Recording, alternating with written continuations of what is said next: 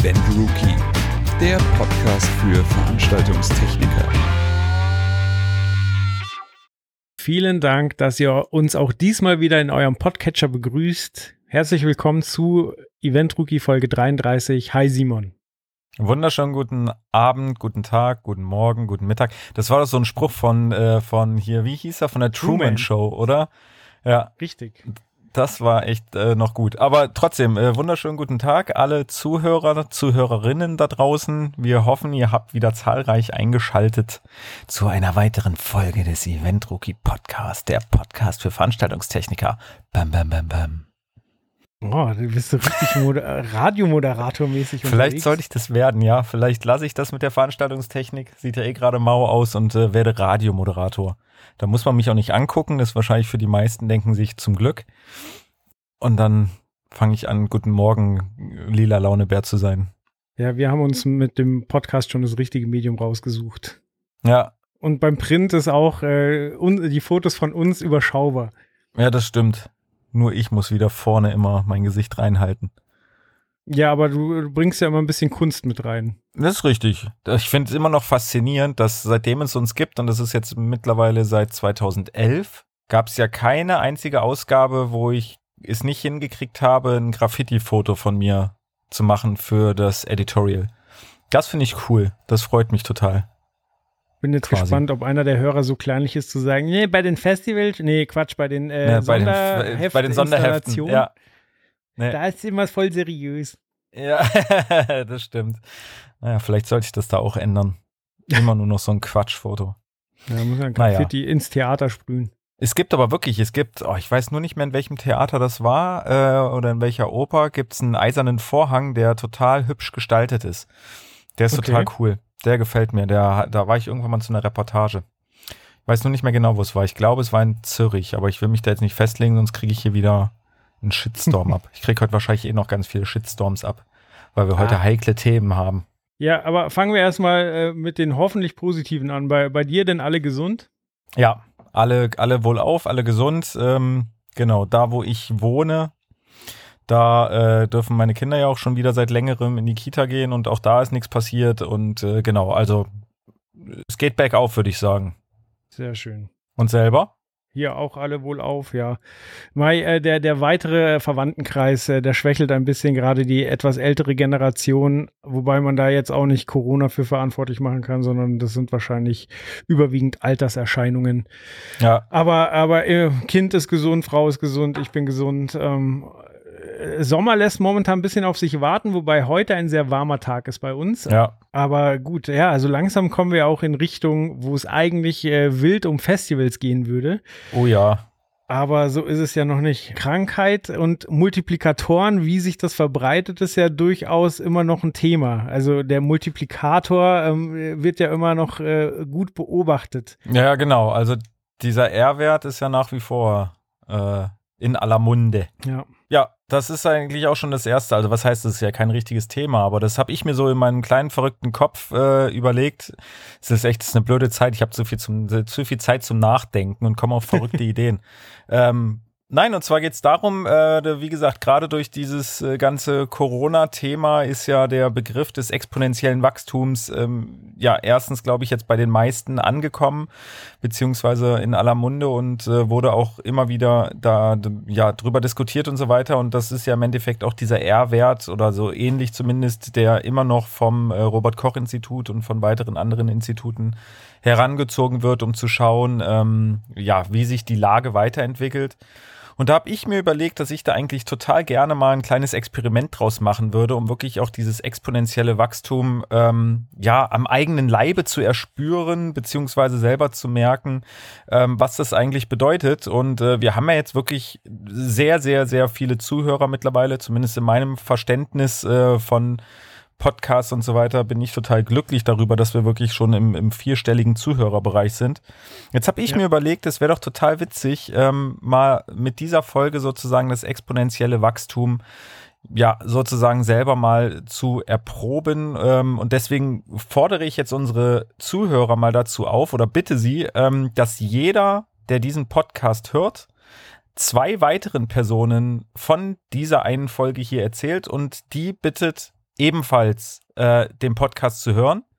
Und dann wiederum müssen diese Personen, die den dann natürlich hören, auch wiederum zwei Personen Bescheid sagen, die auch diesen Podcast bitte hören, egal ob auf iTunes oder auf unserer Webseite www.eventrookie.de oder bei Spotify oder bei podcast.de oder welchen Podcatcher es noch alles gibt, den ich jetzt leider Gottes vergessen habe. Ähm, und dann gucken wir einfach mal, was passiert, nachdem diese Folge draußen ist, weil wir können natürlich auch wirklich nachverfolgen, wie viele Leute hören uns, wann hören sie uns und so weiter. Und ich fände es mal total witzig zu sehen, wie entwickeln sich die Zuhörerzahlen, wenn man wirklich davon ausgeht, dass jeder, der den Podcast hier hört, zwei weiteren Leuten Bescheid sagt, die ihn auch hören sollen. Ja. Ich finde, äh, die spannendsten Zahlen sind eigentlich immer ähm, zum einen, äh, oder was heißt Zahlen, aber Statistiken. Ähm, aus welchem Land kommen die Hörer? Ja. Und äh, welches, äh, welches Medium haben Sie benutzt? Also welches Betriebssystem, welche, also ob mobil oder, oder äh, stationäres Betriebssystem und äh, wie das halt so aufgeteilt ist, finde ich teilweise sehr faszinierend. Ja, also ich finde es auch ähm, wirklich total cool anzugucken. Ähm, die, ja, äh, wo quasi der Podcast gehört wird. Das können wir natürlich auch alles nachvollziehen. Und es ist wirklich faszinierend zu sehen, dass wenn ich zum Beispiel auf, auf unserem Instagram-Kanal oder so, da kann man ja quasi die, die Spotify-Folge und seinen Kanal da in der Story mit verlinken und so weiter. Ähm, wenn man das macht, sieht man plötzlich, dass wirklich bei Spotify die Zuhörerzahlen nach oben gehen. Und das finde ich auch immer sehr spannend zu sehen, wo hört ihr eigentlich unseren Podcast. Ähm, aber wie gesagt, für das Experiment mit dem exponentiellen Wachstum ist es vollkommen egal, wo ihr es hört. Hauptsache, jeder, der es hört, sagt zwei weiteren Leuten Bescheid. Und dann geben wir das nächste Mal, wenn wir die nächste Folge aufnehmen, ähm, was wahrscheinlich so ja, Ende Juli sein wird, Anfang August, ähm, schauen wir dann einfach mal, was, was dann rausgekommen ist, was da für Zahlen äh, präsentiert werden. Und ich hoffe dass es sehr, sehr hohe Zahlen sind. Ich bin mal gespannt, vielleicht kommen wir in die Millionen. Weil, wie gesagt, wenn jeder wirklich zwei Leuten Bescheid sagt, dann kann das ganz schön durch die Decke gehen. Und da bin ich mal gespannt. Vielleicht kommen wir bei iTunes auf Platz 1 oder bei Spotify oder überall. Oh. Vielleicht werden wir ins Weiße Haus eingeladen. Mich erinnert das so ein bisschen an die Telefonlawine von den drei Fragezeichen. Kennst du das noch? Nein. Äh, also drei Fragezeichen, Hörspiel ist ja, also gibt's immer noch, aber die meisten Folgen sind ja entstanden, als das Internet noch kein Thema war. Also die waren mhm. stolz auf ihren Anrufbeantworter. Und die haben, wenn sie quasi nach Hinweisen gesucht haben, hat auch jeder von den fünf Freunde angerufen und äh, quasi erzählt, was sie wissen wollen und die haben dann auch wieder fünf und dann kam, äh, durften halt immer die Nummer weitergeben und so haben die ganz häufig Informationen bekommen. Ah, ja, so genau so habe ich mir das auch überlegt. Nur so. Müssen wir nur noch unser, unser Podcast-Studio in einem alten Wohnwagen, der unter Schrott begraben ist, installieren. Dann, dann. Ist es doch. Ach so, ist es doch. Ach, du wieder. Schrottsammler. Alter Schrotti.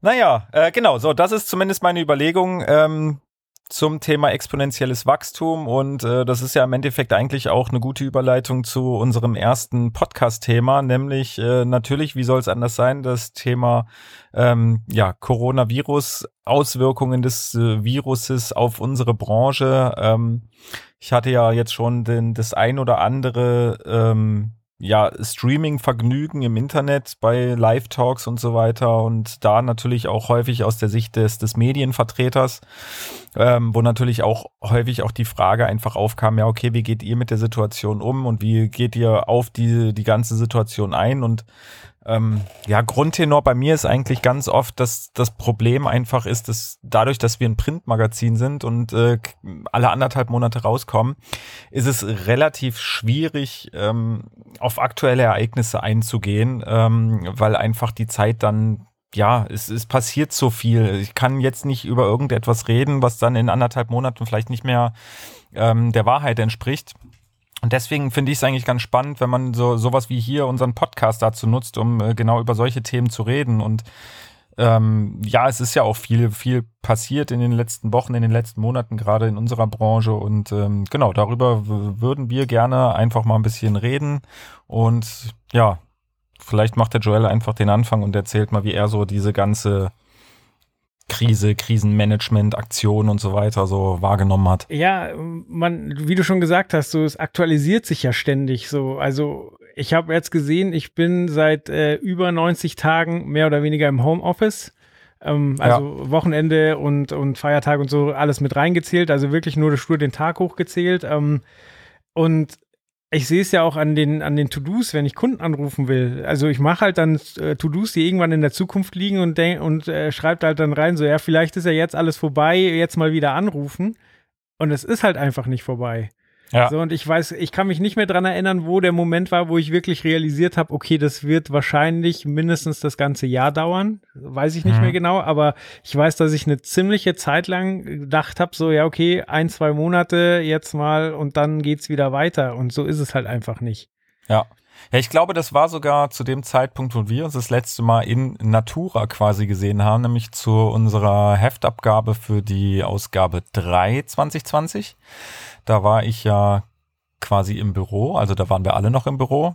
Mhm. Und das war so, das war Anfang März. Das war so die Zeit, wo das langsam aufkam und, äh, und hochschwappte und ähm, ja, jeder sich so ein bisschen Gedanken gemacht hatte. Und da hat man natürlich auch schon über das Thema gesprochen. Und ich weiß auch noch, dass man da mit vielen Leuten auch äh, telefoniert hat, gesprochen hat und auch gesagt hat, ach naja, komm, ProLight wird wahrscheinlich verschoben, aber die wird dann irgendwie Ende Mai stattfinden. Und ähm, wenn man sich so die Zahlen in, in China und so anguckt, das war ja damals noch so, da ging die dann langsam wieder zurück und das waren so zwei Monate, wo man selber noch gesagt hat, naja, das wird jetzt hier zwei Monate dauern, dann ist das Ding durchgelutscht und dann äh, kann es auch wieder weitergehen.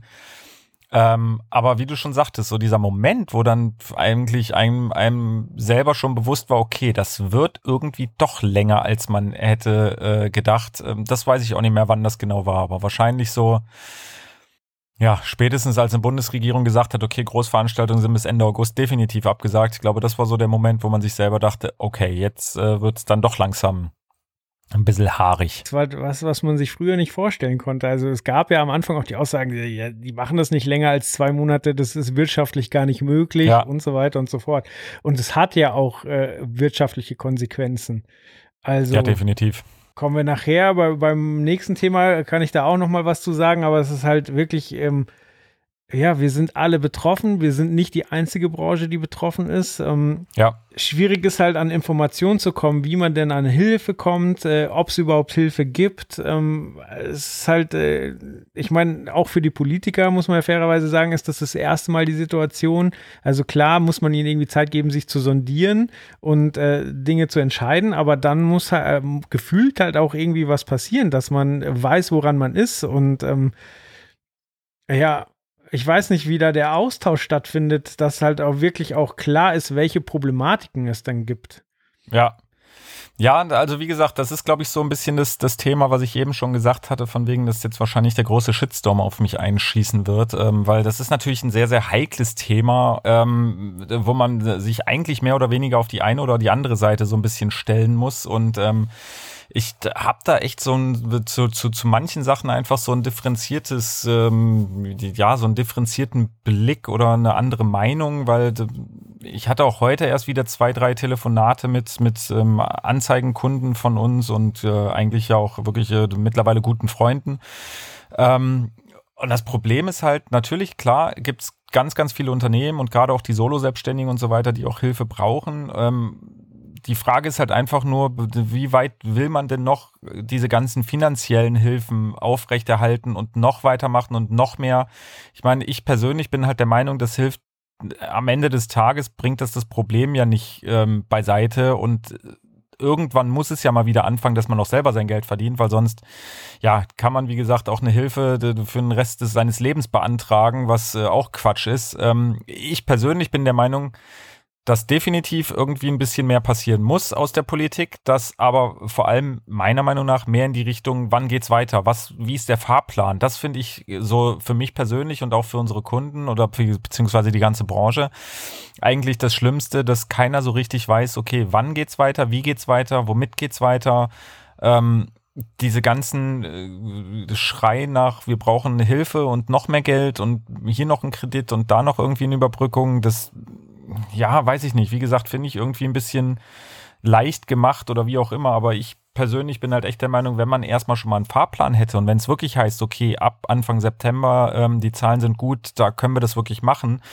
Und wenn man auf ein Konzert mit einer Maske geht, dann ist es halt so, aber das ist halt so das Problem, was ich sehe, dass man so gar keine Planungssicherheit und gar keine Perspektive hat.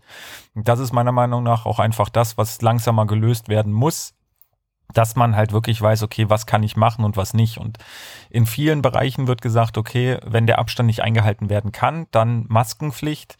Ähm, wie gesagt, bei Konzerten und so weiter würde es ja auch gehen. Man muss ja jetzt in einem Club oder so ist das natürlich noch mal was anderes, aber auf einem Konzert wäre es meiner Meinung nach ja auch kein Problem, entweder Abstandsregelungen irgendwie einzuhalten oder aber wenigstens wirklich eine Maskenpflicht einzuführen. Und ich glaube, dass damit wären vielen, vielen Leuten schon geholfen.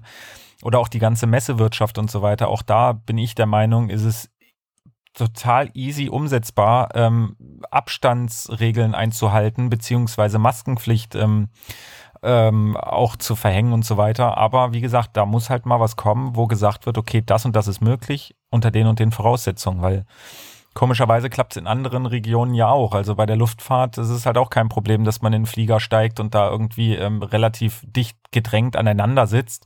Auch wenn natürlich die Fluggesellschaften immer wieder behaupten, dass sie das beste Klimasystem der Erde haben. Ähm, trotzdem sehe ich das Ganze ein bisschen kritisch und auch bei einem Gottesdienst, der relativ schnell erlaubt wurde, ähm, auch wenn ich jedem gönne, natürlich seine, seine religiöse Freiheit irgendwie auszuleben und seinen Glauben auszuleben, das ist alles vollkommen in Ordnung, aber einem kleinen Theater zu sagen, okay, hört zu, ihr müsst so krasse Richtlinien irgendwie aufstellen, ähm, dass es für ein Theater wirtschaftlich gar nicht machbar ist, aber ein Gottesdienst darf stattfinden ja, das ist halt irgendwie ein bisschen schwierig. Und ich glaube, das ist halt das Problem, was meiner Meinung nach zurzeit halt vorherrscht, dass man einfach diese Perspektivlosigkeit sozusagen hat, dass man nicht weiß, wie es weitergeht. Aber jetzt immer nur nach Hilfen und nach Finanzen zu rufen, ja, wie gesagt, sehe ich halt ein bisschen kritisch. Ja. Ja, ich glaube, da spielen zwei Themen rein. Zum einen schwingt mit äh, bei allen irgendwie die Angst vor der zweiten Welle. Mhm. Und das andere ist aber, wie du schon gesagt hast, äh, das nicht nachvollziehen können, wie denn wo Entscheidungen getroffen werden. So, warum kann ein Kino nicht öffnen, das äh, vielleicht theoretisch nur jede zweite Reihe und jeden zweiten Platz verkaufen könnte? Ein Friseur, der aber an deinem Kopf rumfummelt, darf aber aufmachen. Ja. So, da, da ist die Verhältnismäßigkeit nicht klar. Und äh, ja, wie gesagt, äh, die zweite Welle ist halt auch das Thema. Ja, es ist beängstigend, dass eine zweite Welle kommen könnte und das Ganze nochmal nach hinten katapultieren würde. Aber das ist sowas, was über uns schwebt, aber es gibt ja überall Lockerungen. So, statt man halt sagt, so, okay, Leute, oder dass man von Anfang an gesagt hat, so, okay, wir ziehen das jetzt hier wirklich strikt durch. Von mir aus, ihr habt jetzt zwei Wochen, um euch nochmal mit Vorräten einzudecken, ganz normal einzukaufen, so, und dann macht man das hier mal wirklich kompakt und schaut, dass man wirklich die Kurve richtig, richtig flach kriegt. Aber es gibt halt überall immer äh, Sonderlösungen, dann auch von Bundesland zu Bundesland eben andere Lösungen. Du hast ja gesagt, deine, deine Kinder sind schon wieder in der Kita. In anderen Bundesländern, ja, fängt es jetzt auch langsam an, aber es ist halt zeitlich nicht parallel. Und äh, es ist alles schwer nachzuvollziehen. Also warum hat man nicht gesagt, so, okay, jetzt macht man mal wirklich, fährt man komplett runter mit Vorbereitung, so Leute, wir, wir, und danach hat man dann den Fahrplan und sagt so, okay, wenn wir uns jetzt alle dran halten und hier zwei, drei Wochen zu Hause bleiben, was wir ja eh gemacht haben, nur halt mit Lockerung, dann kann man danach auch wieder hochfahren. Aber ja, das ist halt also, nicht passiert.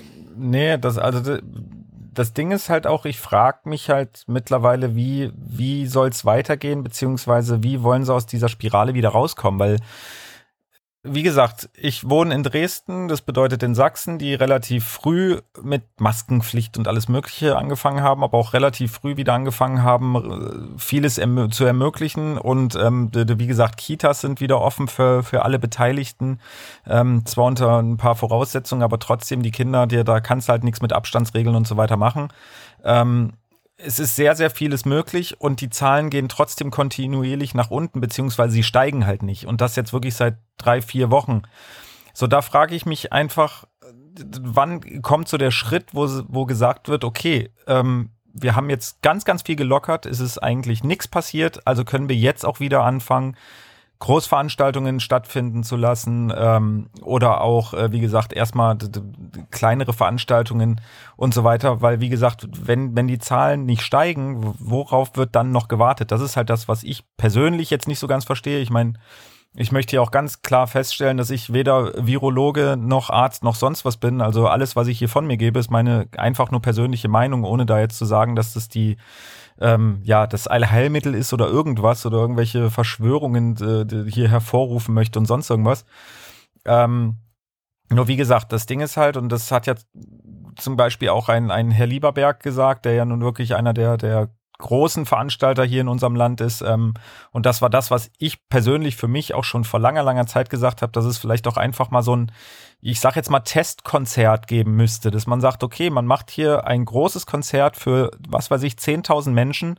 Jeder verpflichtet sich vorher seine Daten anzugeben, jeder verpflichtet sich danach, ähm, was weiß ich, für zwei Wochen in Quarantäne zu gehen. Das kann man jetzt in, in Sommerferien oder so oder wie auch immer sehr gut machen. Ähm, so, und dann kann man das Infektionsverhalten ja nachvollziehen, beziehungsweise auch diese Großdemonstration, die es jetzt in, in vielen, vielen Städten in Deutschland gab, ähm, wo man natürlich auch sagen muss, hey, war wichtig, war gut, also zumindest dieses Rassismus-Thema, ähm, ohne das jetzt aufzubauschen, zu, bauschen, aber für sowas auf die Straße gehen ist immer gut, lohnt sich definitiv, aber man muss auch auf der anderen Seite sagen, es waren halt Zehntausende, 20.000, glaube ich, in, in, in München, 25.000 in Berlin oder was weiß ich. Umgekehrt, ja. So, wenn danach, oder so, aber wenn danach jetzt die Zahlen nicht extrem explodieren, dann frage ich mich, okay, äh, ja, wann geht's denn dann weiter, wenn das sozusagen jetzt nicht viel ausgelöst hat?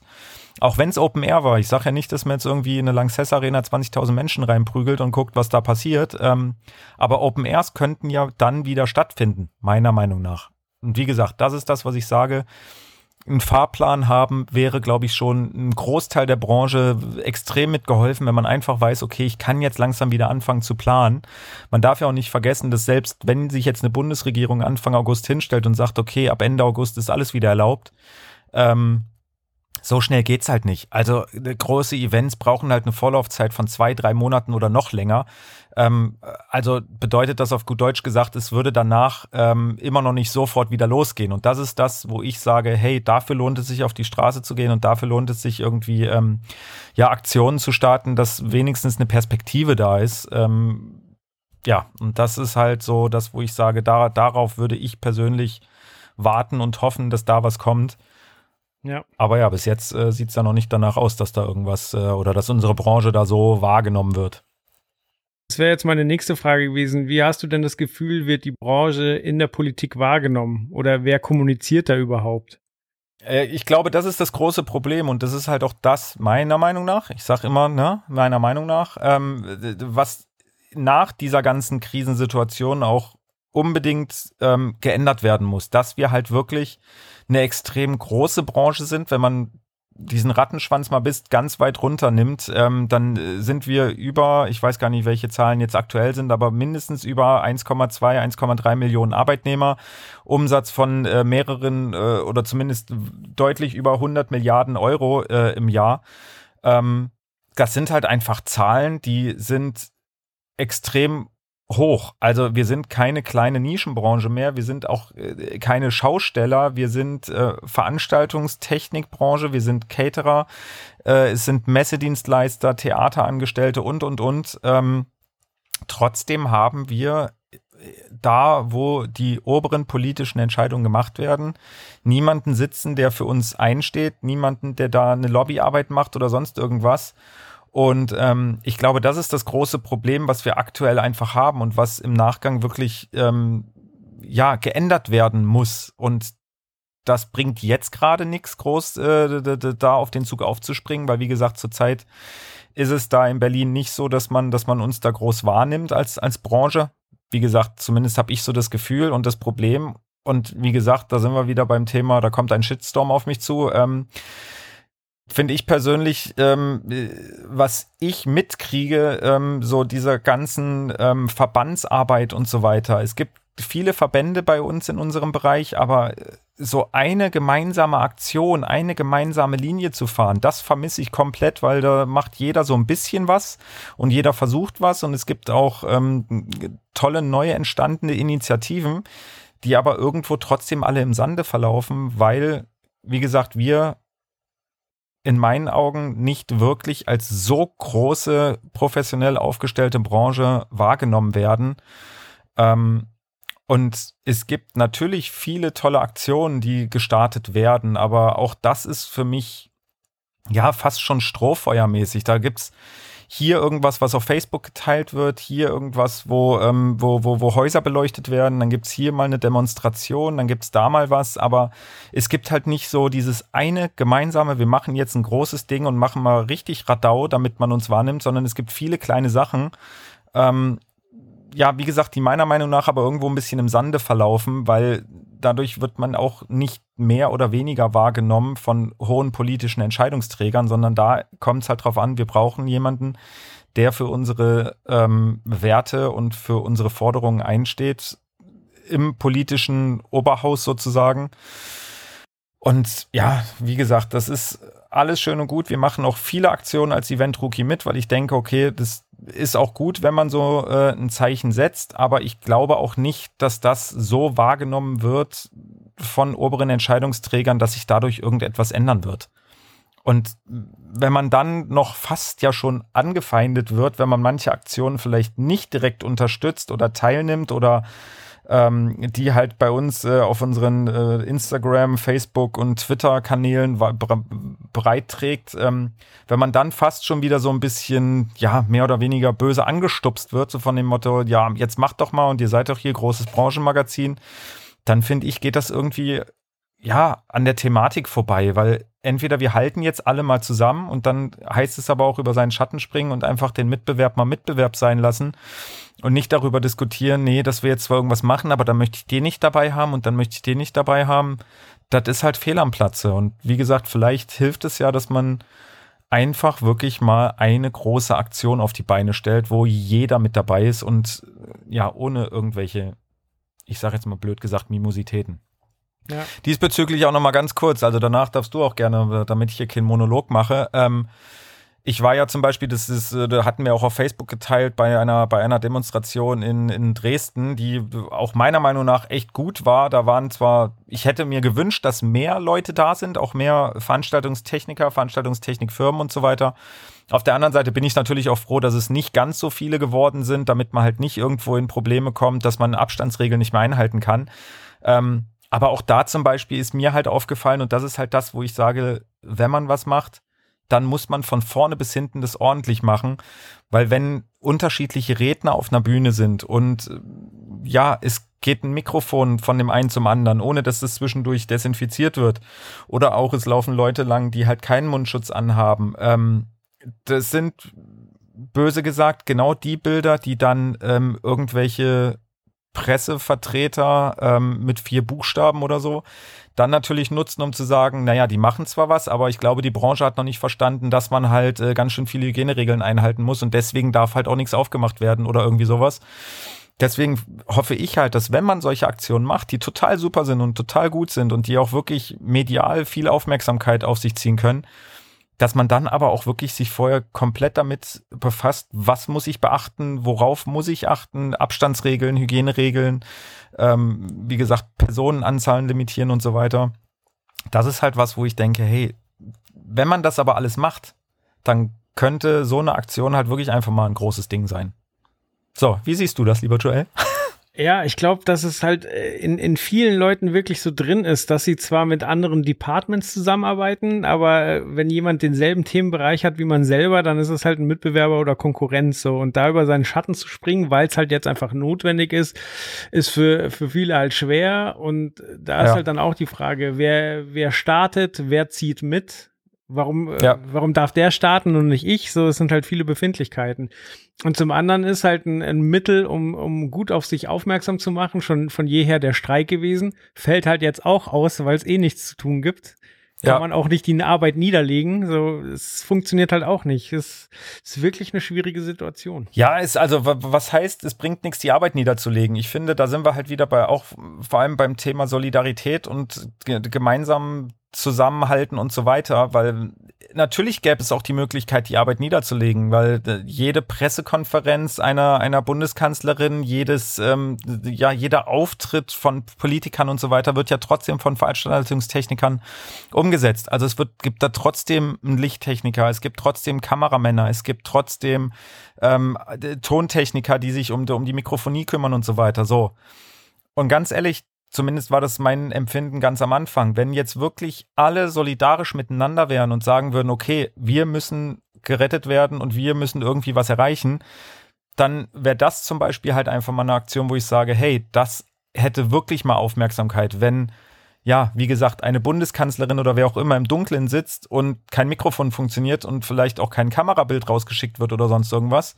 Ähm, aber wie gesagt, auf der anderen Seite ist dann die Solidarität da halt dann wiederum nicht so groß, weil äh, klar, das sind auch Arbeitsplätze, das ist im Endeffekt mehr oder weniger Arbeitsverweigerung.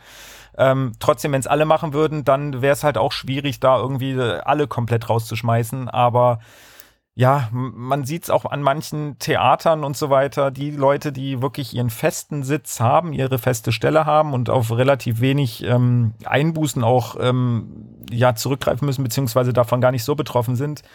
Da ist es dann halt doch wiederum nicht so, dass da alle an einem Strang ziehen und sagen, hey, jetzt machen wir mal eine große Aktion, die wirklich äh, ja einfach mal bedeutet Licht aus, Kamera aus, ähm, Audio aus und jetzt gucken wir mal, was passiert. Das wäre meiner Meinung nach wirklich was, ähm, was einfach mal einen totalen Bohai auslösen würde. Aber wie gesagt, da muss man über seinen Schatten springen und einfach sagen, hey, Solidarität und so weiter. Und wie du schon gesagt hattest, so dieses ganze Mitbewerberding, natürlich ist es schwierig und natürlich ist es auch schwierig, in den Kopf reinzukriegen. Ähm, ich persönlich bin da wirklich sehr, sehr ähm, fasziniert und erstaunt über die Medienlandschaft, ähm, weil natürlich stehen wir auch in, äh, in Mitbewerb mit, mit vielen anderen ähm, ja, Medien. Äh, und trotzdem ist es mittlerweile wirklich so, dass, äh, wie gesagt, ich bei einem Live-Talk äh, mit Marcel Kurt vom Production-Partner war oder ähm, ich einen Live-Talk äh, mit Markus Wilmsmann vom Mothergrid mache und wir auch mit dem Event Elevator mittlerweile echt relativ eng zusammenarbeiten und ähm, uns da gegenseitig unterstützen. Ähm, äh, oder auch vom, vom Jan Scholten, des Stage 223. Ähm, das sind halt einfach so Dinge, wo man sagt, okay, hey, wir sind zwar eigentlich Mitbewerber, aber trotzdem gucken wir, dass wir irgendwie coole Aktionen machen, die, die, die weit tragend sind und wo wir einfach uns gegenseitig auch helfen und unterstützen können. Und wie gesagt, sowas halt mal so komplett in die breite Masse zu tragen, das fände ich echt toll. Und ähm, wie gesagt, ich finde es ich find's gut und ich fände es auch schön, wenn sowas irgendwie weiterhin äh, passiert und getan wird, aber ich glaube, ohne geht halt nicht. Wenn man trotzdem immer noch guckt, so von wegen, ach, naja, hm, wenn der jetzt aber dabei ist, dann kriegt der vielleicht mehr Aufmerksamkeit als ich, ja, dann ist irgendwie doof.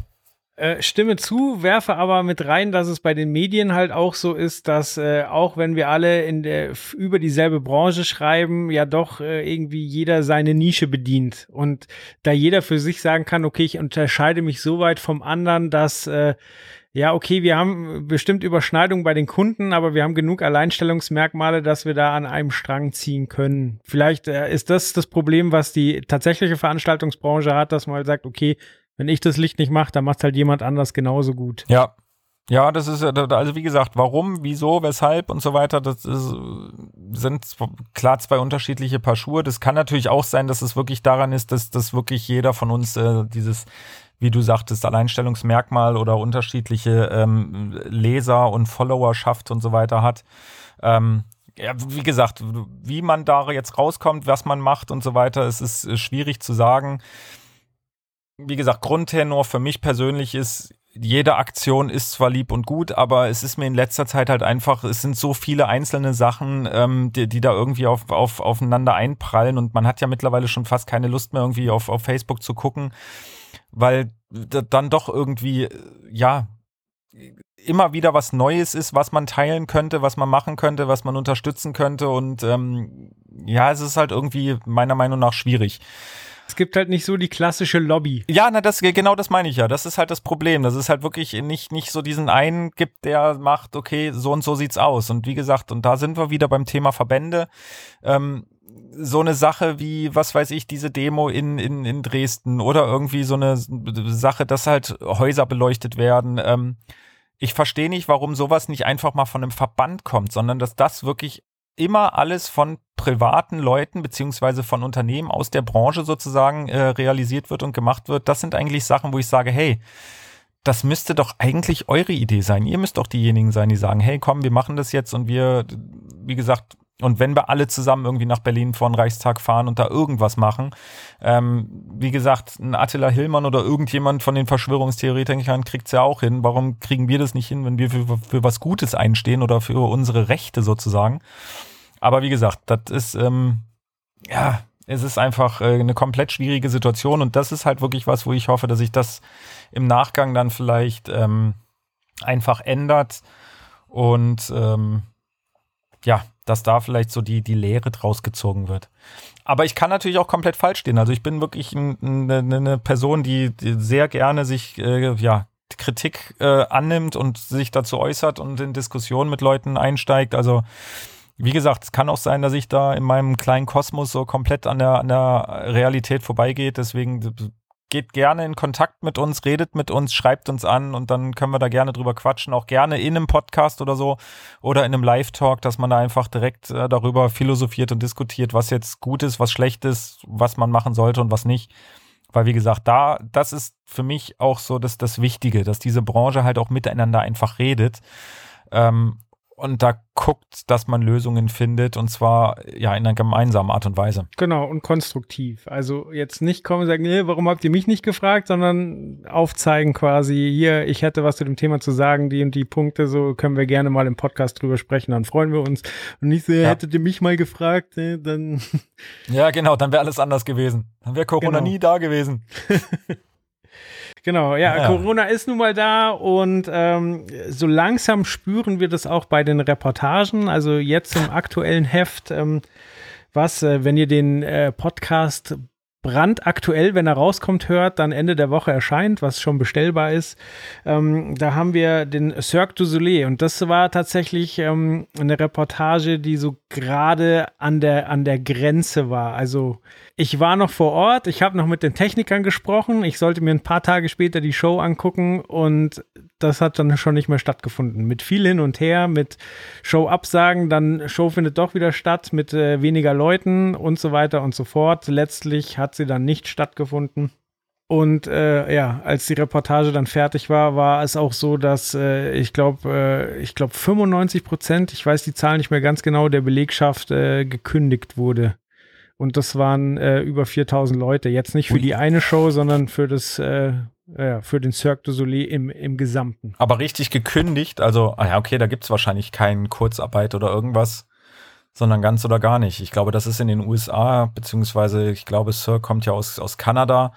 Ja. Ähm, glaube ich, das Problem, dass äh, man da entweder man wird halt gekündigt und dann wird man halt zwei Monate später wieder eingestellt ähm, aber so Kurzarbeit oder irgendwas, ähm, die, die gibt's da, glaube ich, halt nicht. Und das ist da wahrscheinlich das Problem. Aber es sind natürlich Zahlen und so, die, die, die da schon wirklich erschreckend sind. Ähm, weil Cirque du Soleil kennt, glaube ich, so gut wie jeder. Und ja, gerade so eine Tournee dann auch, wenn die dann plötzlich abgebrochen werden muss, das ist natürlich echt, echt hart, aber ja, weil, du schon angesprochen hast, das Thema Reportage und so weiter. Ich bin wirklich froh, dass wir für die, für die nächsten Ausgaben immer noch ein paar Reportagen von schönen Konzerten und so weiter oder Shows haben.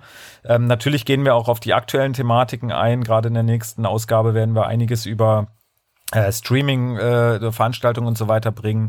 Ähm, aber trotzdem ist es gut, dass man auch immer noch so die, die alte Welt vor Corona sozusagen mit äh, darstellen kann und ähm, ich glaube, so eine, so eine Cirque-Geschichte, das ist halt äh, gerade vom, vom technischen Aufwand her ähm, nochmal echt, echt interessant. Aber gab es da irgendwas, weil du warst ja selber vor Ort, was, wo du sagst, okay, das fand ich jetzt äh, vor allem da ganz special interessant, weil das vielleicht da war und woanders gab es es noch nie? Ähm, also zum einen hatte ich mit den Leuten vor Ort ja sogar über ihre Arbeitsverträge gesprochen und nichts ahnend, dass sie ihren Job dann bald verlieren würden. Ähm, und ja. da ist es so quasi, dass du einen Vertrag hast, solange es deine Show gibt.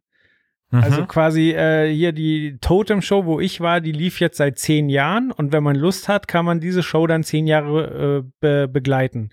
Man kann sich auch innerhalb des Zirkus an, an, einer anderen Stelle bewerben und kriegt halt dann einen neuen Arbeitsvertrag. Aber so wäre eigentlich das Vorgehen gewesen, solange diese Show läuft, hast du auch einen Job. So, jetzt Krass. läuft diese Show nicht mehr, deswegen war es wahrscheinlich nicht mal schwer, die Leute zu kündigen. Also natürlich mhm. emotional schwer, aber um aus dem Vertrag rauszukommen, sollte es keine Schwierigkeit gewesen sein, weil die Show halt beendet war.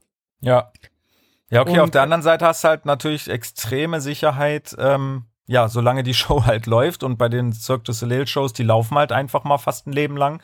Ja. Ähm, da ist es dann natürlich echt eine, eine Sicherheit, äh, ja, die man, die man natürlich gerne, gerne nimmt. Absolut. Und sonst, ja, war sehr, sehr interessant. Ich glaube, Zirkus ist immer ein bisschen eine andere Welt als eine no normale äh, Show, sag ich mal.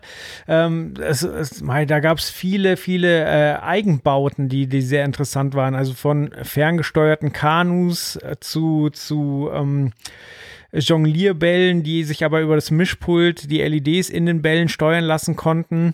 Ähm, Okay. ich fand aber faszinierend, ähm, das Thema Ersatzteile dort anzusprechen. Die hatten zum Beispiel äh, einen 3D äh, 3D-Drucker vor Ort und konnten dann quasi, wenn was kaputt gegangen ist, konnten die sich das quasi äh, als 3D-Modell nachbauen und konnten das äh, drucken.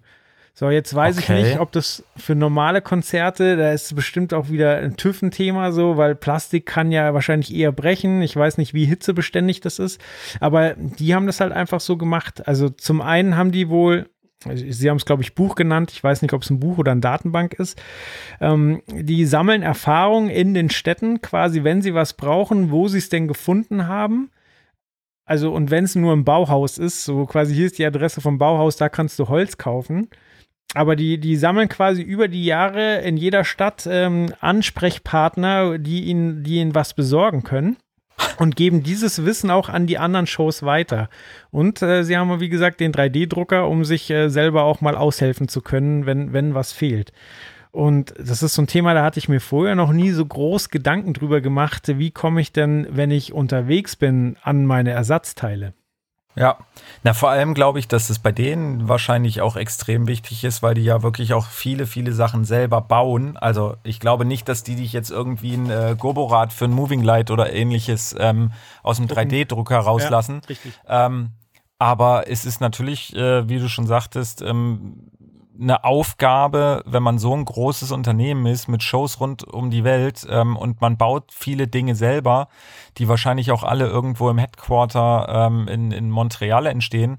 Ähm, wenn davon dann natürlich auf der Tour irgendwas kaputt geht, dann kann man nicht schnell sagen, ja hier, liefer mir mal, was weiß ich, das Zahnrad für das und das Bühnenteil, weil das brauche ich jetzt gerade. Und ähm, das ist natürlich extrem interessant, da dann ähm, auf die Idee zu kommen, hey, wir nehmen uns einen 3D-Drucker mit. Dann können wir zumindest erstmal übergangsweise ähm, die Show weiterfahren. Wir können alles reparieren eigentlich, was wir wollen, ähm, bis dann das, das richtige Teil sozusagen wiederkommt. Und das ist natürlich ähm, ja extrem interessant. Ja. Zumal das Ganze ja auch wirklich sehr wartungsintensiv ist, weil, wie gesagt, die Show war zehn Jahre unterwegs und man hat es auch äh, an, an der Technik gemerkt. Also die sah jetzt nicht alt aus oder so, aber es war halt einfach ein Pult äh, zum Beispiel für, für den Ton, was vor zehn Jahren aktuell war und was halt immer noch genutzt wurde. So, also das heißt, wenn eine neue Show entwickelt wird, dann nehmen sie das, was gerade äh, State of the Art ist. So, das wird aber nicht über die Jahre aktualisiert, sondern es wird halt gepflegt, instand gehalten. Aber wenn die Show erstmal so konzipiert ist, dann bleibt die erstmal so. Was ja aber auch irgendwo echt cool ist, weil ich sag mal, es ist ja auch häufig so, dass, dass äh, gerade in unserer Branche so das Thema Nachhaltigkeit diskutiert wird, weil es ja wirklich so ist, dass ja, was weiß ich, ein Scheinwerfer, der aktuell neu ist, der wird dann ganz, ganz oft ge- eingesetzt, weil er, wie gesagt, neu ist und vielleicht neue Funktionen hat, aber ein Jahr später kommt vielleicht das Nachfolgemodell oder irgendwas und plötzlich, ähm, ja, braucht Lichtdesigner XYZ plötzlich genau diesen neuen Scheinwerfer und der alte ist im Endeffekt hinfällig. Ähm, Deswegen ist es ja auch häufig so, dass, dass manche ähm, Eventdienstleister auch ein bisschen äh, gucken und sich von, von Neuinvestitionen ein bisschen scheuen, ähm, weil sie einfach sagen, okay, wenn ich jetzt darin äh, investiere, dann muss das wirklich aber auch in den nächsten zwei, drei Jahren äh, ein Reinvest sein und ähm, ja, danach wird's im blödesten Falle weggeschmissen oder irgendwie ja verschrottet. Und da ist es natürlich total cool, wenn man sagt, hey, wir konzipieren jetzt eine Show, die ist jetzt erstmal geplant für zehn Jahre und danach, da wird aber auch jetzt nicht das Neueste sozusagen äh, angeschafft und ähm, gerade das Mischpult, was du ansprichst, ich glaube, das war ja eine, eine, eine Avid Venue, Ja. ähm, was wirklich ein Pult ist, was in die Jahre gekommen ist, was aber definitiv noch funktioniert. Also das siehst du ja auch trotzdem noch bei manchen Shows. Ähm, viele setzen mittlerweile auf die SXL, also das neuere Avid-Pult. Ähm, aber wie gesagt, ich finde es total super zu sagen, nee, warum sollen wir jetzt irgendwie, nur weil es was Neues gibt, da rein investieren? Ähm, das machen wir eben nicht. Und ähm, ja, man muss ja auch sagen, wenn du da irgendwie einen Vertrag für zehn Jahre hast als Techniker, ähm, du gewöhnst dich ja auch an Pulte, an, an Arbeitsweisen und so weiter. So, wenn dann natürlich irgendwie dann plötzlich gesagt wird, ach übrigens, hier gibt's was Neues, das stellen wir dir jetzt hin, dann musstest du dich ja wieder einarbeiten, was wahrscheinlich auch nicht so der Hammer wäre. Ähm, deswegen ist es eigentlich schon echt ein ziemlich cooles Konzept, was die da fahren. Ja. Was ich auch sehr interessant fand, war, dass die zwar eine riesige Zirkusstadt haben, also ich glaube, es waren irgendwie 70 Trucks, 80 Trucks, keine Ahnung, mit, mit ausfahrbaren okay. äh, Office-Trucks und äh, Waschmaschinen, einer eigenen Schneiderei und so weiter. Aber sowohl die Angestellten als auch die Artisten haben nicht dort gewohnt, sondern die haben in Hotels oder Airbnbs in der Nähe gewohnt. So. Und das ist ja auch sehr ungewöhnlich für eine Tour, dass man wirklich irgendwie Kontakt mit der Stadt hat und nicht einfach ja. in seinen, seinen äh, Trailer geht und gut ist. Ja, cool.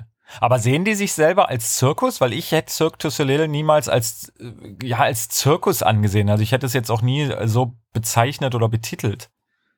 Ja, doch, also ähm, es ist halt ein anderer Zirkus, aber es mhm. gibt Clowns zum Beispiel, ähm, das äh, Artistenzelt, es ist, äh, es ist wie ein Fitnessstudio, nur dass wirklich jeder krass trainiert aussieht. Ist okay. Total abgefahren. Ähm, also so wie du.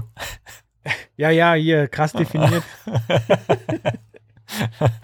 Herrlich. Aber hast du nee. gesehen, dass die irgendwie in diesem 3D-Drucker irgendwas nachgedruckt haben? Oder war, wo du zu Besuch warst, äh, mussten sie gerade nichts neu machen? Äh, nee, da, äh, also sie haben ihn mir gezeigt, aber es war jetzt gerade akut kein Teil, was sie brauchten. Aber die ja. haben da generell ähm, etwas seltsame Politik, was sie mir zeigen und was nicht. So, also sie haben mir teilweise auch total ausführlich Sachen gezeigt. Ich habe sie fotografiert und dann haben sie mir drei Meter weiter gesagt, ja, das kannst du bitte nicht zeigen. Ja, läuft. Also, oder haben mir Proben gezeigt. So, ich habe mir da einen abfotografiert und dann hieß es, äh, ja, nee, das ist noch nicht Teil der Show, das fliegt also kannst, bringt dir nichts so. Okay. Ja, das ist halt manchmal so bitte. Das ist ja auch bei irgendwelchen Zaubershows oder so, wo, wo man ja sagen könnte, ey, mach da keine Fotos von, weil das ist halt ein Zaubertrick, wäre ja auch alles cool. Aber äh, das ist ja ganz häufig auch so der Fall, dass dann halt gesagt wird, nee, ihr dürft gar nicht drüber berichten, weil da könnte ja irgendwas passieren. Das ist halt immer ein bisschen strange. Ja. Aber nochmal ganz kurz zurückzukommen auf das 3D-Druck, ähm, auf den 3D-Drucker, weil ich war jetzt letztens ähm, hier in der Nähe von Dresden bei einem Unternehmen zu Besuch, die ähm, ja was ähnliches machen, aber mit Metall. Die oh. drucken quasi, ähm, die, die, die, ja, die, die, da, da kannst du halt alles bei denen ordern, was die quasi aus Metall gießen. Na, gießen machen sie es ja nicht. Es ist wirklich ein Metalldruck. Und da habe ich halt auch gefragt, so von wegen, naja, ob das denn jetzt irgendwie, also warum die das machen, ob das jetzt, weil es gibt ja die 3D-Drucker und ähm, das war sehr, sehr, sehr interessant, weil, also erstens natürlich reden wir hier von Stabilität, die halt einfach gegeben ist, die sonst nicht gegeben ist bei Metall, äh, bei, bei Plastik und bei Metall ist es halt einfach viel, viel robuster. Ja. Und vor allem können die wirklich ähm, Millimeter kleinste Kanäle zum Beispiel auch mit, mit drucken, mhm. ähm, was halt mit Plastik nicht geht, weil du da halt so eine gewisse Toleranz hast und das ist halt bei Metall, die machen das in einer gewissen Art und Weise oder in, einer, in, einem, in einem, Vorgang, den es halt so, glaube ich, auch wirklich ähm, nicht nochmal gibt, der relativ einzigartig ist. Und das fand ich aber auch extrem interessant, weil die halt auch gesagt haben, ja, manchmal kommen Leute auf uns zu, die haben halt ein, was weiß ich, von einem Auto oder so irgendetwas, irgendein Teil, was kaputt gegangen ist, was aber ein Oldtimer ist aus den 50er Jahren und was natürlich kein, da ist halt, gibt's keinen Ersatzteil mehr. Du kannst es auch nicht irgendwie, ja, nachbestellen, nachmachen. Und die können das dann halt quasi, ähm, ja, mehr oder weniger drucken. Und das äh, war auch ex super interessant, muss ich sagen könnte schon wieder eine ganz neue Welt eröffnen. So, also wenn, wenn sich solche Drucker verbreiten, so äh, auch, auch das ähm, kommerziell zu machen. Also keine Ahnung, du nennst jetzt das Beispiel Autowerkstatt so, dass man halt sagt, okay, ich bestelle dieses Teil nicht mehr, sondern ich, äh, ich kaufe mir einen Download für den äh, 3D-Plan von diesem Teil. So, und dann kann ich das einmal drucken. Ja. So, ja, Vorteil für den Kunden ist, äh, die Zeit ist eine wesentlich geringere, bevor das jetzt zwei Wochen aus, äh, keine Ahnung, äh, Tschechien angeliefert wird und ja. äh, ich mein Auto wieder in die Werkstatt bringen muss und so weiter. Sagt man hier, das kostet, soll ich das kaufen? Ja, okay, dann dauert es eine halbe Stunde, das zu drucken und dann kann ich es einbauen. Wäre doch super. Ja, ja wenn es so einfach wäre. Ja. Wahrscheinlich nicht. naja. Nee, aber wie gesagt, es ist auf jeden Fall echt interessant, ähm, auch was wir immer so erleben auf unseren Reportagereisen, weil, wie gesagt, sowas habe ich jetzt auch noch nicht gesehen, dass irgendjemand äh, einen 3D-Drucker mitgenommen hat, um auf alles Mögliche reagieren zu können. Ähm, aber wie gesagt, das zeigt dann auch mal wieder, ja, wie, wie, wie, wie umfangreich unsere Branche ist, auf was man so achten muss, auch wenn es jetzt nicht klassisch mit Veranstaltungstechnik oder so zu tun hat und da wahrscheinlich auch kein Veranstaltungstechniker sich hinsetzt und irgendwas druckt, aber ähm, es ist ja trotzdem äh, eine Tournee im Endeffekt und äh, ja, wie gesagt, dass darauf geachtet wird, ist schon ja schön zu sehen. Ja, generell war das super interessant. Also, dass die eine eigene Schneiderei dabei hatten, dass die da riesige Ventilatoren haben, um, um irgendwelche Nas Masken, die sie, die sie nicht in Wäschetrockner stecken dürfen, einfach Luft zu trocknen und so weiter. Also, es ist schon ein abgefahrenes System. Und Krass. Äh, ja, und dann die verschiedenen Artisten, so während ich mit dem mit dem äh, Tontechniker gesprochen habe, haben ähm, äh, glaube, sechs, sieben Asiatinnen auf so Hochfahrrädern haben sich ständig Schüsseln auf den Kopf geschmissen. Sie haben halt gerade trainiert, als ich da in der Arena stand. Und das ist also auch bei dem Interview, was ich mir hinterher angehört habe, dann um, du hörst immer dieses Klack, weil wieder jemand eine Schüssel auf weil wieder eine Schüssel gelandet ist. oh Mann. Ja. Ja, sehr cool. Klingt auf jeden Fall interessant. Schade, dass die Tour abgebrochen wurde oder ganz wegfällt oder keine Ahnung. Man, ja, ich bin gespannt. Ja, auch da hoffe ich halt, dass ein Großteil von den Leuten äh, ihren Job wieder kriegen, wenn es denn wieder weitergeht. Ja. Schauen wir mal. Genau, ähm, aber auch du warst wieder unterwegs und zwar äh, auch etwas Ungewöhnliches, nämlich äh, du hast äh, quasi eine mehr oder weniger eine Studiotour gemacht. Habe ich? Naja, eine Studiotour habe ich jetzt nicht wirklich gemacht, ähm, aber wir haben ein, ein Interview über äh, ein, ein Studio, ähm, weil wir gesagt haben, okay, wir berichten halt immer über Live-Events und so weiter. Ähm, da wäre es natürlich auch mal interessant, über, über Studios, Studiotechnik und so weiter zu, äh, zu reden oder sich zu unterhalten. Und ich hatte bei der Tournee von Silbermond ähm, den äh, Tony Leutsch, Anton Leutsch, Tony Maloney ähm, kennengelernt, der dort als äh, zweiter FOH-Mischer mit, mit äh, unterwegs war. Und der hat selber ein Studio in, ähm, ich glaube, in der Schweiz oder in Österreich. Nee, Österreich war es, genau. Ähm, und genau, den wollte ich eigentlich besuchen, um mir das Studio genauer anzugucken. Dann kam aber ja ähm, das Reiseverbot und so weiter. Und ähm, deswegen wurde das Ganze dann ein Telefoninterview mit, beziehungsweise ein Skype-Interview, damit man sich auch diverse Dinge angucken konnten, äh, konnte. Und das war aber wirklich auch interessant, weil es halt auf der einen Seite eigentlich eine komplett andere Welt ist als live, ähm, auf der anderen Seite dann wiederum nicht. Also irgendwie ist es da, ähm, klar, es geht immer um Audiotechnik, es geht immer ums, ums, ums Mischen und Aufnehmen oder um irgendwie guten Sound erstellen aber trotzdem ist ja die Studiowelt noch mal eine andere als die, die Live-Business-Welt. Ja, ich stelle es mir so vor, im Studio kannst du halt ganz viel im, im Nachgang machen. So, also kannst nachregulieren, nachbessern, äh, in Ruhe an den Reglern drehen.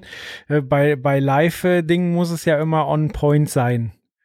Und äh, ja, du musst halt jeden Tag mit, äh, mit anderen äh, Umständen leben, während du im Studio dein Studio so bauen kannst, dass du jeden Tag immer dieselben Voraussetzungen hast.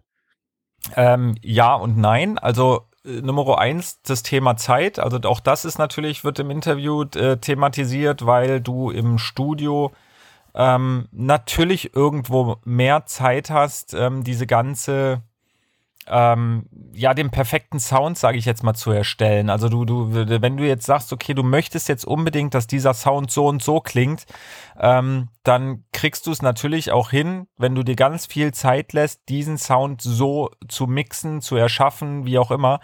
Das hast du live natürlich nicht. Da hast du einen Soundcheck und dann muss es halt klappen, spätestens zur Show. Da hast du jetzt nicht die Möglichkeit zu sagen, naja, komm, ich setze mich jetzt hier aber trotzdem mal einen ganzen Tag hin und versuche ähm, daran rumzudrehen. Ähm, auf der anderen Seite hat der Tony auch erzählt, dass ähm, auch im Studio das natürlich immer knapper wird, die Zeit. Also es ist jetzt nicht so, dass man da wirklich unendlich viel Zeit hat, weil Studiozeit kostet natürlich auch Geld. Das bedeutet, mhm. da, da, guckt man natürlich drauf, wie macht man es jetzt am besten. Ähm, aber es ist definitiv, hat Vorteile gegenüber live. Ähm, weil lass es alleine entweder du selber oder auch die Band, ähm, wenn du live unterwegs bist, musst du jeden Abend oder zumindest wenn das Konzert ist, musst du auf die Bühne. So, wenn du jetzt am Vorabend, was weiß ich, zu tief ins Glas geschaut hast oder du hast halt einfach Schnupfen oder du fühlst dich einfach irgendwie mal nicht so gut, dann musst du live trotzdem auf die Bühne und musst deine Show abliefern. So im Studio kannst du zur Not sagen, hey Leute, mir geht's heute echt nicht so gut, lass uns bitte mal diesen, diese, diese Aufnahmesession einfach um den Tag verlegen. Ähm, und genauso geht's mit dem Mischer natürlich auch. Ähm, Wenn es dem mal nicht gut geht, dann kann er auch äh, im Studio sagen, hey Leute, wir lassen das heute. Ähm, aber das geht halt live einfach mal nicht. Deswegen, ja, gibt's da natürlich, glaube ich, so die größten Unterschiede. Ja. Ja, und du musst ja deswegen nicht den kompletten äh, Studiotag canceln. Du kannst ja sagen, okay, der Bassist, der hat äh, 40 Fieber. Okay, dann nehmen wir halt eine Drumspur auf und schon mal die Backing Vocals und so weiter. Das geht natürlich live nicht. So, wenn da der Bassist fehlt, dann fehlt was. Ja, obwohl man da auch sagen muss, das ist natürlich immer die, äh, die, die äh, Art und Weise, wie du das Studio betreibst, beziehungsweise wie du die Aufnahmen machst. Also beim Tony zum Beispiel ist es so, dass der sagt, äh, er macht halt immer nur Live-Aufnahmen. Also hm. live, sage ich jetzt mal nicht im Live-Business, sondern wenn wirklich alle zusammen sind, alle im Studio sind und alle ähm, gemeinsam sozusagen musizieren, weil er sagt, da kommt halt der beste Sound bei rum. Ähm, dann äh, fällt dein Argument eigentlich weg, weil wie gesagt, dann geht das natürlich nicht. Äh, ja. Aber ich denke auch, beziehungsweise es ist ja so beim Großteil, ähm, dass wirklich einzelne Spuren aufgenommen werden, dass quasi der, der, der Drummer irgendwie seinen, seinen Part einspielt, der Bassist und ähm, dann kommt der Gesang drüber und dann wird's alles zusammengemischt am Ende.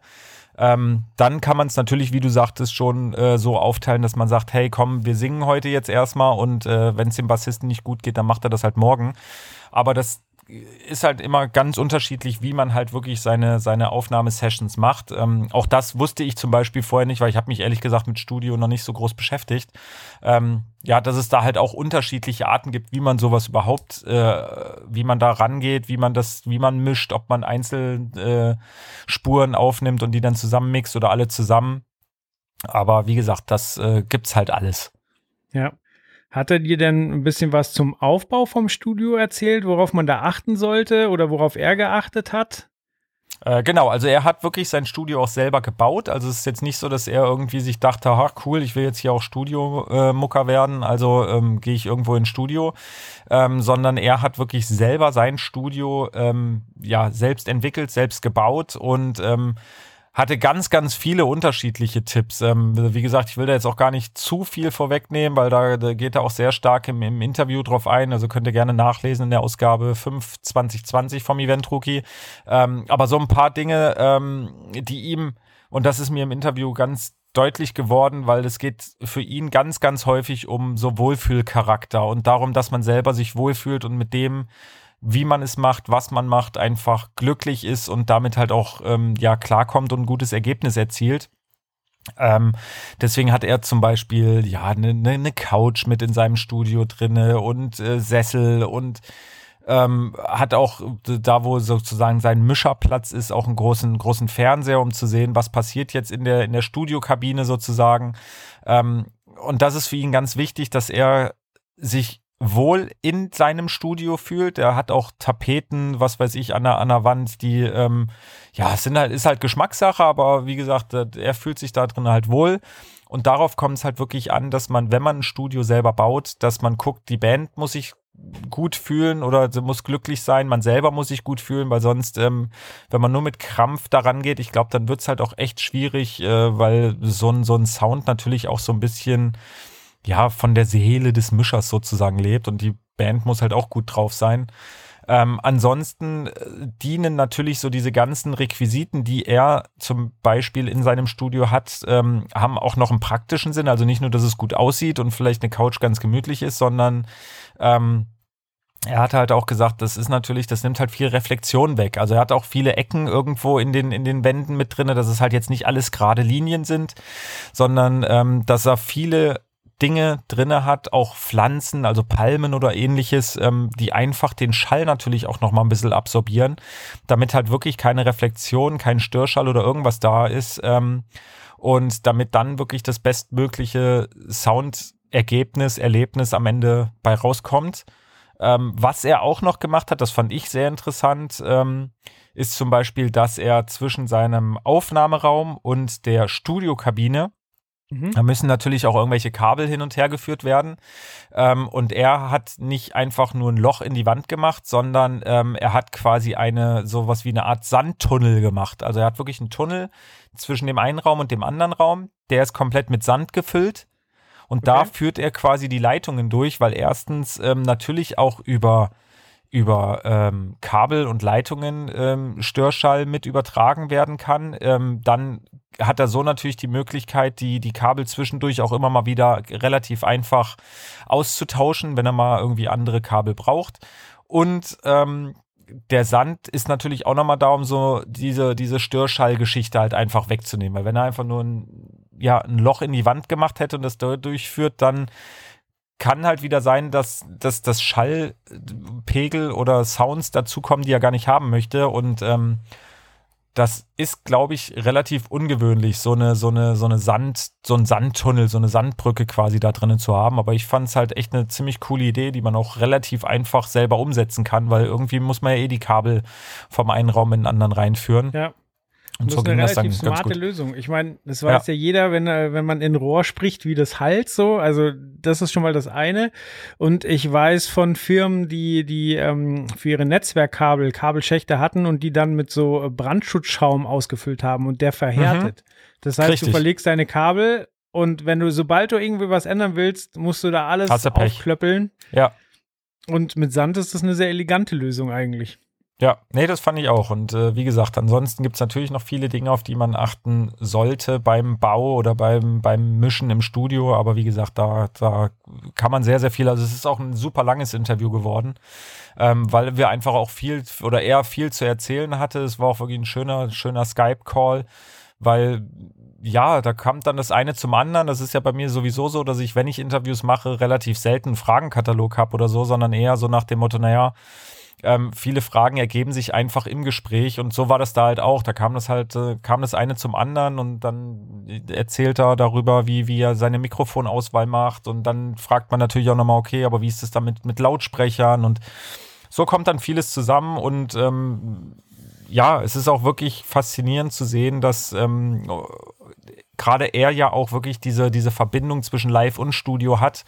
Ähm, und das ist wirklich an manchen Teilen komplett unterschiedlich ist. Also gerade was Equipment oder so angeht. Ich meine, im, im Live-Bereich, da hängst du halt an einem Mischpult und machst darüber deine, deine Mischung. Und ähm, im Studiobereich ist es dann doch eher so der, der Software-Bereich, dass du mehr am, am Rechner sozusagen mischt, ähm, obwohl er trotzdem natürlich auch noch eine, eine, eine Faderbank sozusagen hat, weil er auch vom Live ähm, quasi gewohnt ist, mit Fadern zu arbeiten und damit kann man natürlich nochmal viel machen. Ähm, aber trotzdem sieht so ein Studiomischplatz komplett anders aus als ein Live-Mischplatz. Ähm, auf der anderen Seite ähm, gibt es natürlich die Gemeinsamkeit, dass es immer darauf ankommt, ähm, einen guten Sound zu mischen. Also einen Sound, der einem selber gefällt, der dem Publikum gefällt, der der Band gefällt. Und das ist egal, ob live oder Studio. Das ist halt das Nonplusultra, dass man gucken muss, dass man irgendwie eine Mischung hergestellt bekommt, die ja, vielen Leuten gefällt. Was ich ja. da auch noch total, total interessant fand, war zum Beispiel, dass er, dass man mittlerweile ganz, ganz viele unterschiedliche Mischungen machen muss. Also man macht eine, eine Grundmischung sozusagen, muss dann aber gucken, dass man das halt für Spotify wird's anders rausgeschrieben als für iTunes. Äh, MP3 ist auch nochmal was anderes. Für eine CD brauchst auch was anderes. Für eine Vinyl brauchst auch was anderes. Und das sind zum Beispiel so Sachen, die habe ich vorher auch nicht gewusst. Ich dachte, okay, Spotify und iTunes und wie sie alle heißen, das ist halt alles ähm, MP3 und fertig ist. Aber nee, die haben mittlerweile komplette Codex, die sie vorgeben, wie, wo, was da drin sein muss. Und ähm, deswegen hat er in seinem Studio zum Beispiel auch wirklich auch noch einen, ja, einen alten CD-Player, der hat auch noch, äh, der hat auch trotzdem äh, einen Rechner mit, mit, mit normalen Lautsprechern oder Boxen, um einfach abzuhören, okay, wie klingt das jetzt auf den unterschiedlichen Medien? Mhm. Und das ist, wie gesagt, ja, ich fand's gut. Ja, ich hatte auf der ProLight, äh, bin ich mal an einem Workshop äh, vorbeigegangen, als ich auf dem Weg zum nächsten Termin war und hatte dann nur mitbekommen, äh, wie halt auch jemand äh, seinen sein Mix erklärt hat und dann auf die einzelnen Frequenzen eingegangen ist und dann nie gesagt hat, so ja, hier, das hörst du normalerweise nicht, aber wenn du die Frequenz anhebst, so merkst du gar nicht, aber wenn jemand mit dem Smartphone hört, dann knallt es. Mhm. So, also okay. dann klingt es richtig fett auf ja. Smartphone-Boxen, also auf dem ja. niedrigsten eigentlich, was man nutzen kann, so, aber quasi, dass man sich da auch noch Gedanken drüber macht, so, ja, viele Kids hören es nur auf ihrem Handy, ist zwar schlimmer Sound, aber ich muss es halt so mixen, dass es dann auf dem Handy auch noch fett klingt. Ja, aber das ist halt das Schlimme an der ganzen Sache, finde ich, dass sich äh, natürlich, ja, dadurch erstens ein Gehör auch extrem ändert und extrem beeinflusst wird, als auch, dass, ähm, ja, dass man da eigentlich gar nicht mehr richtig äh, so richtig Qualität hören kann, weil wie gesagt, wenn ich mir überlege, dass man früher konnte der Lautsprecher nicht groß genug sein, über den man gehört hat und man hat wirklich viele Nuancen rausgehört und jetzt haut man sich irgendwie die kleinen Kopfhörer äh, ins Ohr oder hört halt wenn es ganz schlimm ist, wirklich über irgendwelche äh, Handy- und Smartphone-Lautsprecher oder über irgendwelche Boomboxen. Ähm, das ist halt einfach ein ganz anderes Hör- und Gehörerlebnis und ähm, ja, man kann nur hoffen, dass es trotzdem noch genügend Leute gibt, die sich ähm, mit gutem Sound beschäftigen wollen und machen, damit halt das nicht komplett ausstirbt, weil sonst gibt's irgendwann nur noch ja solche Mixe. Ja, wir kommen halt noch aus der Generation, wo manche Kameraden äh, noch die Rückbank aus dem Auto ausgebaut haben, damit das Auto-Equipment auch ja. genug Platz hat. Ähm, aber es ist, es ist halt wirklich so, also vor allen Dingen sollte man eine Beständigkeit haben. So. Also es, äh, jeder sollte ja irgendwie in seiner Preisklasse bleiben und nicht übertreiben, aber quasi, wenn du dir Equipment angeschafft hast, so dann bleib auch eine Weile dabei. Jetzt beim Smartphone so, du wahrscheinlich holen die meisten alle ein, zwei Jahre ihr neues Smartphone so und das klingt dann wieder anders so, aber halt um Musik als Referenz zu haben, um auch zu wissen, wie die klingt, sollte man halt immer sein, sein Referenz-Audio-Equipment haben, ja. damit man dann wirklich auch beurteilen kann, wie ist denn der Mix, weil ja. wenn ich mir dann jeden Tag einen anderen Kopfhörer aufsetze, so wie soll ich ein Gefühl dafür entwickeln, ob jetzt was gut gemixt ist oder nicht? Ja, das war auch im Endeffekt so mit oder mehr oder weniger sein Grundtenor, dass ähm, dass jeder für sich auch wirklich so ein so ein so Referenz-Songs haben muss, wo er genau weiß, okay, so soll der klingen oder so finde ich klingt der gut. Ähm, und dann kannst du natürlich mit diesem Song, äh, ja, egal auf welchem Lautsprecher, du weißt dann einfach, wie soll der klingen. Und das wie gesagt, war ihm auch extrem wichtig und ähm, auch gerade was du sagtest mit dem Equipment. Ich meine, der, der, der, der Tony, der nutzt halt immer noch ähm, Lautsprecher, die sind teilweise 10, 15 Jahre alt. Mhm. Die sind aber einfach gut und da weiß er einfach, wie es klingen muss. Und auch bei diesen ganzen Referenzsongs zum Beispiel sagt er auch, wenn man irgendwie, man hört ganz viel Unterschiedliches. Man hört auch natürlich mal auch als Studiomischer hört man mal irgendwie, was weiß ich, über sein Telefon, über Kopfhörer, über irgendwas. Ähm, er sagt, dass das, das A und O ist eigentlich ab und zu mal immer wieder so, was weiß ich, lass es einmal im Jahr sein oder einmal in zwei Jahren, so seine Ohren wieder reinspülen quasi, dass man wirklich sagt, okay, ich höre jetzt meine Referenzsongs auf einem Referenzmonitor oder auf einer Referenzlaut, auf einem Referenzlautsprecher und macht dann meine Ohren quasi wieder so ein bisschen sauber und weiß, okay, so und so muss es klingen und dann ist man auch wieder mehr oder weniger in der Spur drinne und das ist eigentlich echt ein guter Tipp, finde ich, weil es hat bestimmt jeder, gerade Live-Audiomischer, wenn du da irgendwie teilweise durch die Soundchecks gehst, äh, wenn wir bei Reportagen sind oder so, du hörst halt meistens die gleichen Songs und wenn du die Leute kennst, die da mischen und es sind immer die gleichen, hörst du beim Soundcheck auch immer die gleichen Songs und das ja, ist nicht definitiv. etwa, weil sie nur eine CD haben, ähm, sondern es liegt einfach daran, weil sie genau wissen, okay, der Song oder dieser Soundfile muss so und so klingen also nehme ich immer wieder das Gleiche, um genau zu wissen, wie klingt diese PA in dem Raum oder wie muss sie klingen, wie muss ich sie einstellen. Ja. Und das ist, äh, wie gesagt, glaube ich, als, als Audiomischer extrem wichtig, das genau so quasi zu machen. Aber da haben wir dann abschließend doch wieder die Parallele, quasi den Referenzsound ja. raushören, das äh, hat man sowohl im Studio als auch im Live-Bereich. Ja, wie gesagt, es ist wirklich in diesem Interview faszinierend, dass es äh, eigentlich entweder nur kompletten Gegensatz oder komplette, komplette Gleichheit sozusagen gibt. Also entweder es gibt Sachen, die sind live und im Studio eigentlich ziemlich identisch, oder es gibt Dinge, die sind halt komplett unterschiedlich, aber so, so, ein, so eine Sache, dass man sagt, ach na ja, das kann man live so machen, aber vielleicht auch im Studio so, das kam jetzt da echt nicht bei rum. Und das finde ich halt schon wieder schön und faszinierend und toll zu sehen, dass man wirklich sagen kann, hey, wenn du im Studio mischen kannst, dann kriegst du es wahrscheinlich auch hin, ein ordentlicher Live-Mischer zu sein und andersrum wird es aber auch äh, irgendwie gehen.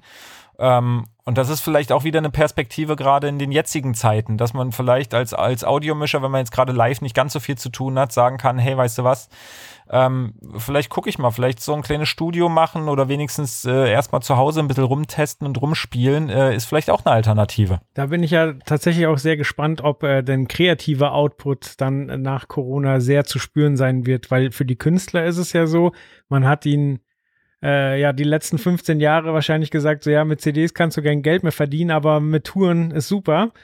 Aber die müssen ja jetzt eigentlich auch die Gelegenheit äh, nutzen, um neuen Content zu kreieren weil jetzt haben sie Zeit, sie können jetzt ins Studio gehen, sie können jetzt schreiben, sie, ich meine, es passiert ja politisch auch viel, mit dem man sich irgendwie beschäftigen könnte. Und äh, ja, und um dann hinterher wieder Neues für, für die Live-Präsentation zu haben.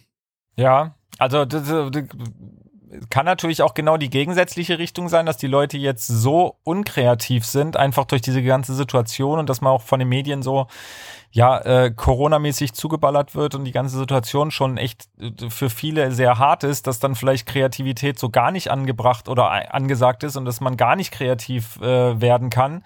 Ja, oder es ist halt so, wie du sagtest, dass dann wirklich so viel äh, auf uns einströmt, ähm, irgendwann CD-mäßig, Soundmäßig, ähm, ja, dass es echt eine spannende Zukunft werden könnte. Ja, da hatte ich mit dem Bekannten äh, vor kurzem auch eine Diskussion, äh, weil hier dieser Spruch aufkam, das Buch, was ich immer schreiben wollte, wenn ich mal in Rente bin oder so, wenn, wenn ich es jetzt nicht geschrieben habe, werde ich es nie schreiben. Und er hat halt gesagt, nee, vielleicht haben wir gerade den Kopf so voll mit anderem Mist, äh, dass es gerade nicht der richtige Zeitpunkt ist, um das zu erledigen, was man schon immer mal erledigen wollte, wenn man Zeit hat. Ja. Weil man halt einfach kopfmäßig nicht so weit ist. Ja. Ja, es ist, äh, alles, was mit Kreativität zu tun hat, ist halt echt äh, schwierig. Also ich meine, am Ende des Tages ist ja das, was wir machen, also die Reportagen schreiben und so weiter, hat ja auch was mit Kreativität zu tun, weil man sich ja doch irgendwie ähm, ja eine spannende Geschichte oder zumindest irgendwas ähm, aus dem Kopf und aus den Fingern saugen muss, was halt interessant zu lesen ist. Und das merkt man natürlich auch in der jetzigen Zeit, dass das irgendwie ähm, schwieriger ist, äh, da klare Gedanken zu fassen. Ähm, als es vielleicht sonst möglich ist. Und das ist, ähm, ja, wenn man kreativ arbeitet, ist es immer schwierig, wenn äußere Einflüsse oder irgendwas ähm, einen daran so ein bisschen hindern. Deswegen, ja, wie gesagt, wenn der Kopf nicht bereit ist, dann ist er nicht bereit. Ende basta aus. Das hat mit Zeit, wie du schon sagtest, relativ wenig zu tun, sondern man muss halt wirklich, ähm, ja, den Kopf, die Lust und die Muse dazu haben. Ja. Bin ich froh, dass wir doch schon wieder über eine Stunde Content kreieren konnten. Ja, ich hoffe auch interessanten Content. Kommt ja nicht ja, immer drauf an, auch. viel zu machen. Hauptsache die Leute sagen, hey, das war mal wieder eine Folge, wo ich mit leben konnte. Genau, abschließend, ähm, Leute, denkt dran, ne? unser kleines Experiment von, vom, vom Anfang.